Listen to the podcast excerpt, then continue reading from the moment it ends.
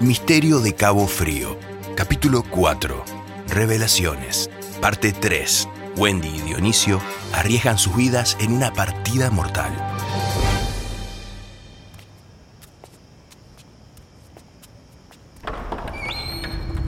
Al entrar al imponente castillo Pitamiglio, tanto Dionisio como Wendy se sorprendieron al encontrarse con tantas y tan extrañas construcciones. Habitaciones gigantes en forma de octaedros, puertas que no llevaban a ningún lado, pasillos interminables y laberínticos, con caminos extrañamente marcados con cruces y flechas. En las paredes habían símbolos y cifras que ninguno de los dos chicos podía identificar, y en los pisos predominaban los colores negros y blancos. El aire del castillo se mantenía fresco y sombrío, como el de un mausoleo. Wow, ¿qué onda este lugar? Sé que el castillo perteneció a un arquitecto y político llamado Humberto Pitamiglio. Esto es una celebridad acá en Montevideo.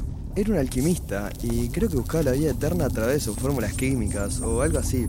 Creo que en el fondo estaba un poco loco. Para, para, ¿vos tenés toda esa información en la cabeza? Y refresqué un poco la memoria mientras veníamos en la camioneta de Víctor. Pero sí, digamos que me sé la historia del castillo de memoria. Me encantan este tipo de leyendas. Ya veo. Es raro que no haya nadie, ¿no? Sí, siempre hay en la entrada. Pero ahora esto parece vacío. ¿Y qué clase de leyendas hay acá adentro? Y de todo un poco. Dicen que acá se ocultó el Santo Grial y que estuvo escondido durante décadas en una habitación llena de objetos religiosos. Y además está la historia del mismo Pitamiglio. Él decía que el edificio era como un ente vivo, en constante modificación.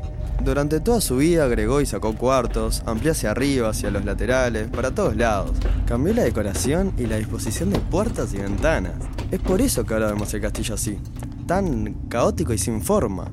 Pitamilio pasaba muchas horas entre estas paredes, buscando el elixir de la vida eterna. Pa, sí que estaba loco. Y algunos dicen que lo logró, que pudo vencer las barreras de la vida y la muerte. Y ahora Pitamiglio supuestamente vive acá, solo que en forma de vida que nadie puede imaginar. Yo ya puedo creer cualquier cosa. Todavía no termino de creer que hace rato estuve hablando con una especie de bruja. Y menos entiendo cómo vamos a encontrar la siguiente pista acá adentro. Está lleno de pistas. Wendy señaló hacia las paredes, donde multitud de símbolos y dibujos se aglomeraban como hormigas. Dionisio asintió. Imagino que cuando demos con la pista correcta nos daremos cuenta enseguida. Siguieron caminando por las sombrías habitaciones del castillo. Wendy preguntó si había novedades del resto del grupo y Dionisio le respondió que acababa de recibir un mensaje de su hermano en el Parque Rivera. Estaba con Víctor, aunque de momento ninguno de los dos había visto algo extraño. De Vladimir y Alicia, en cambio, no tenían noticias aún. Decidieron subir por unas escaleras de piedra. Las barandillas eran de bronce y madera, y algunos escalones parecían más altos que otros. A medida que ascendían, algo extraño comenzó a perturbar sus mentes. Era como si por cada escalón que subieran, se adentraban más y más en un territorio peligroso y extraño. Las paredes y la barandilla por momentos parecían moverse. Dionisio miró hacia atrás y jadeó. Hubiese jurado que solo habían subido unos 10 escalones, pero parecían más, muchos más, como si estuvieran a 20 metros del suelo. Debajo se veían muy pequeñitos los mosaicos blancos y negros del gran hall. Visto desde arriba parecía un tablero de ajedrez. Pensó que a Vladimir le hubiese fascinado contemplar aquella visión. Llegaron por fin al rellano. Aparecieron frente a su vista dos pasillos, puestos en forma geométricamente imposible. Uno parecía subir y el otro bajar. En el medio había una rara estatua de una mujer, corriendo al lado de un perro. ¿Y ahora? ¿A dónde vamos? No sé, no recuerdo haber leído sobre esta parte del castillo. Es raro. ¿Qué te parece si subimos? Y sería lo más lógico, ¿no? Si acabamos de subir las escaleras, ¿por qué querríamos volver a bajar? Sin decir más palabra, tomaron el pasillo que subía. Una luz tenue y amarilla inundaba el lugar. Pronto el suelo se hizo más empinado y Dionisio, que no estaba en un buen estado físico, comenzó a jadear. Creo que esto no nos va a llevar a ningún lado. Debe ser como una de esas puertas ciegas que vimos abajo. Que Pitamí lo construyó para que... Uy, Ay, casi. ay, cuidado, No, Dionisio. No, no, no, no aguanta esto, Wendy, por favor, ayúdame. Agárrate Ayúdame fuerte, que no te me sueltes. sueltes. No, ah, ah. ¡No, Dionisio! Wendy quedó estupefacta observando el trozo de tela en su mano, mientras Dionisio, con un grito mudo, caía hacia las profundidades de aquel incomprensible pozo. Dionisio abrió los ojos y miró a su alrededor. Estaba en el hall del suelo ajedrezado, pero supo de inmediato que algo había cambiado en el lugar, aunque no se dio cuenta de qué. Miró hacia arriba, esperando encontrarse con el rostro preocupado de Wendy, pero se sorprendió al ver que no había nada, solo un gran manto de oscuridad. El cielo raso del castillo también había desaparecido, al igual que las escaleras. ¡Wendy! ¿Dónde estás? ¡Wendy! Dionisio dio vuelta la cabeza, esperando encontrarse con su amiga, pero no era ella. Era una figura más alta y tenebrosa. Estaba envuelto en unas telas oscuras, una especie de túnica. Su cabeza estaba cubierta por una capucha. Apenas se veían sus ojos, que eran dos destellos de plata en medio de un rostro pálido e indefinido. Hola. Hola. ¿Quién es usted? necesito ayuda. Acabo de cagarme, creo que me quebró un hueso. La figura encapuchada no dijo nada. Se acercó con paso lento y parsimonioso y lo rodeó examinándolo. Llegaste acá para aliviarme de mis horas de aburrimiento. Estaba esperando a una compañía como la tuya. No tan joven, pero después de tantos años de espera, cualquier humano es bienvenido. ¿Qué? ¿Quién? ¿Quién es usted? Ahora empecemos a jugar. Cuando el joven se dio vuelta para ver, quedó helado. Había allí, dispuestos sobre los mosaicos del suelo, 32 figuras que representaban a las piezas de un ajedrez en tamaño real. Había cuatro caballos que se agitaban briosos, cuatro torres de al menos 3 metros de alto, cuatro alfiles con armadura de caballero medieval, portando sus espadas, y 16 peones que se movían inquietos y murmurando entre sí. El rey y la reina blancos estaban tomados de la mano. Del otro lado del tablero, el rey negro era un hombre africano alto, y con largos adornos que prendían de su cuello y orejas. La reina era una mujer negra y miraba fijamente a Dionisio. Se inclinó para murmurar algo al oído del rey, quien asintió y luego sonrió burlón. No, no, no, no. No puede ser. Tengo que estar soñando. Me debe haber pegado la cabeza cuando caí. Juega. Te doy el privilegio y la enorme ventaja de ser el primero en mover. Es un sueño, quiero despertar. Es un sueño, quiero despertar. Es un sueño, quiero despertar. No es un sueño. Dijo de pronto el rey blanco, que estaba parado a unos pocos metros de él. Más vale que empieces a jugar o terminarás por impacientarme. ¡Ah, ¡Silencio! Está prohibido hablar con mi.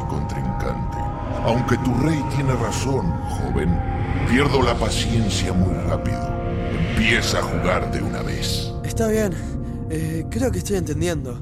Creo que es hora de... ¡Correr! Abrió una puerta, la atravesó y se encontró otra vez frente al tablero de ajedrez viviente. ¡No puede ser! No tenía salida. La figura encapuchada, mientras tanto, lo observaba en silencio. Sus ojos de color plata brillaban cada vez más. Sabrás que ahora nunca podrás salir de aquí, a menos que me ganes en el juego.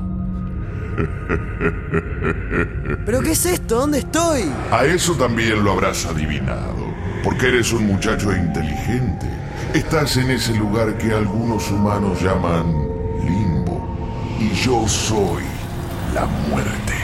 Si no me ganas a este juego, jamás saldrás de aquí. Y si yo no sé jugar, es mi amigo Vladimir, quién sabe. Sé perfectamente quién es tu amigo Vladimir, pero no es el momento de jugar con él, sino contigo.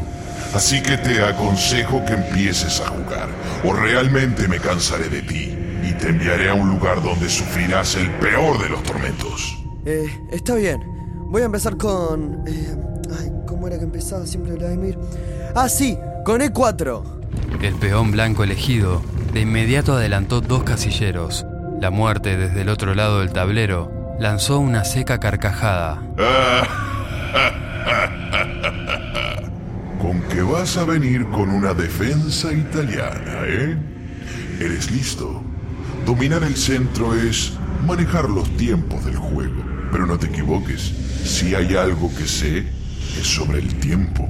A continuación la muerte movió su caballo, que de un salto en forma de L se adelantó reluciendo sus crines oscuras. Sus ojos eran de fuego y por su nariz salía un vapor blanquecino. El jinete era un hombre de capa y botas negras que miraba a Dionisio con un odio asesino. Caballo F3. Fue así como comenzó un juego apasionante y demencial. Ambos contrincantes eran listos y se tomaban su tiempo antes de elegir el siguiente movimiento. El cuerpo de Dionisio estaba empapado en sudor, mientras intentaba recordar las enseñanzas de Vladimir y pensaba en las siguientes jugadas de la muerte. Una a una, fueron cayendo las piezas, tanto del lado de las blancas como de las negras. Cada movimiento estaba perfectamente planeado y le provocaba vértigos. Pensó que estaba jugando la mejor partida de su vida, de haber presenciado el juego. Vladimir hubiese estado orgulloso de él. Aún estaba regocijándose en su estrategia cuando dos movimientos después ocurrió la tragedia. Su infernal contrincante movió inesperadamente su torre restante y condenó a la reina blanca a una muerte casi segura. Al observar esta jugada, la respiración de Dionisio se cortó. Estaba perdido. Tenía la mitad de la partida perdida.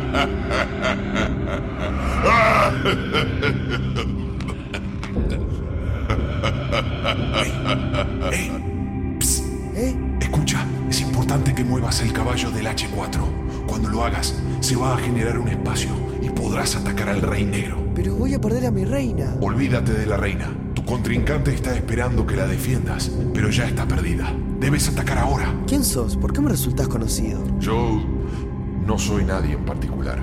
Solo soy alguien que ya jugó con la muerte y perdió la partida. O sea que vos y todos los demás fueron alguna vez hombres y al perder con la muerte quedaron condenados a ser sus piezas de ajedrez. Exacto.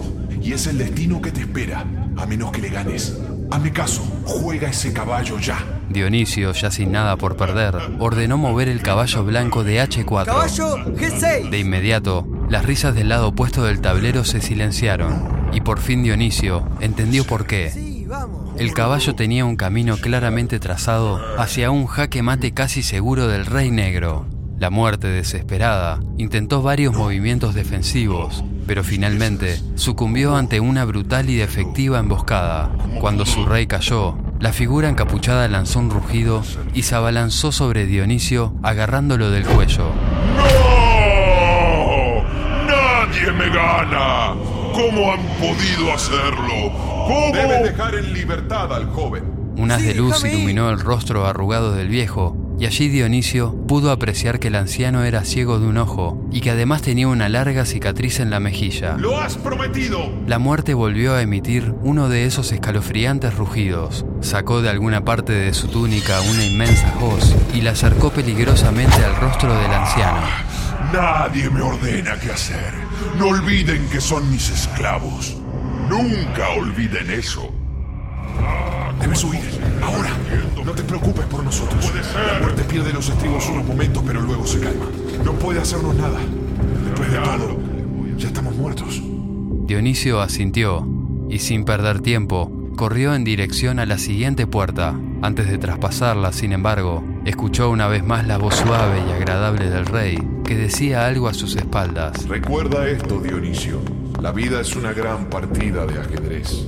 Cada decisión que tomes afectará de una u otra forma a tus fichas. Y a veces debemos hacer grandes sacrificios para seguir avanzando. Sin entender del todo lo que el rey había querido decir, Dionisio asintió con la cabeza y luego traspasó corriendo la enorme arcada de piedra. Dionisio, dale, Dionisio, despertate. Dionisio, ¿estás bien? No reaccionabas, pensé que estabas muerto. No, no estoy muerto. Ah, pero, pero sí tengo los huesos doloridos. Como producto de la caída, se había lesionado un brazo. Al verlo, Wendy lanzó un grito. ¡Ay, no, qué horror! ¿Estás bien? Eh, ¿Te duele? Estoy bien, no te preocupes. Ah, solo me disloqué el hombro. Ayúdame a volver a ponerlo en su lugar. No, ¿estás loco? Haceme caso, ya, ya me pasó antes. Solo tenés que agarrarme el brazo y darme un tirón. Ah, Ay, ¿estás bien? y un poco mejor, sí. Pese al dolor, las misteriosas palabras del rey resonaban en su mente. La vida es una gran partida de ajedrez. A veces debemos hacer grandes sacrificios para seguir avanzando. Estaba cruzando la puerta de ingreso al castillo, pero en esta oportunidad lo hacían en sentido contrario, en dirección a la rambla de Truville. Dale, vamos que tenemos que juntarnos con los demás y volver de inmediato a Cabo Frío. Gracias por escuchar Misterio de Cabo Frío. Impulsaron este proyecto ANEP, MEC, UTEC y Plan Ceibal. Te invitamos a escuchar el próximo capítulo.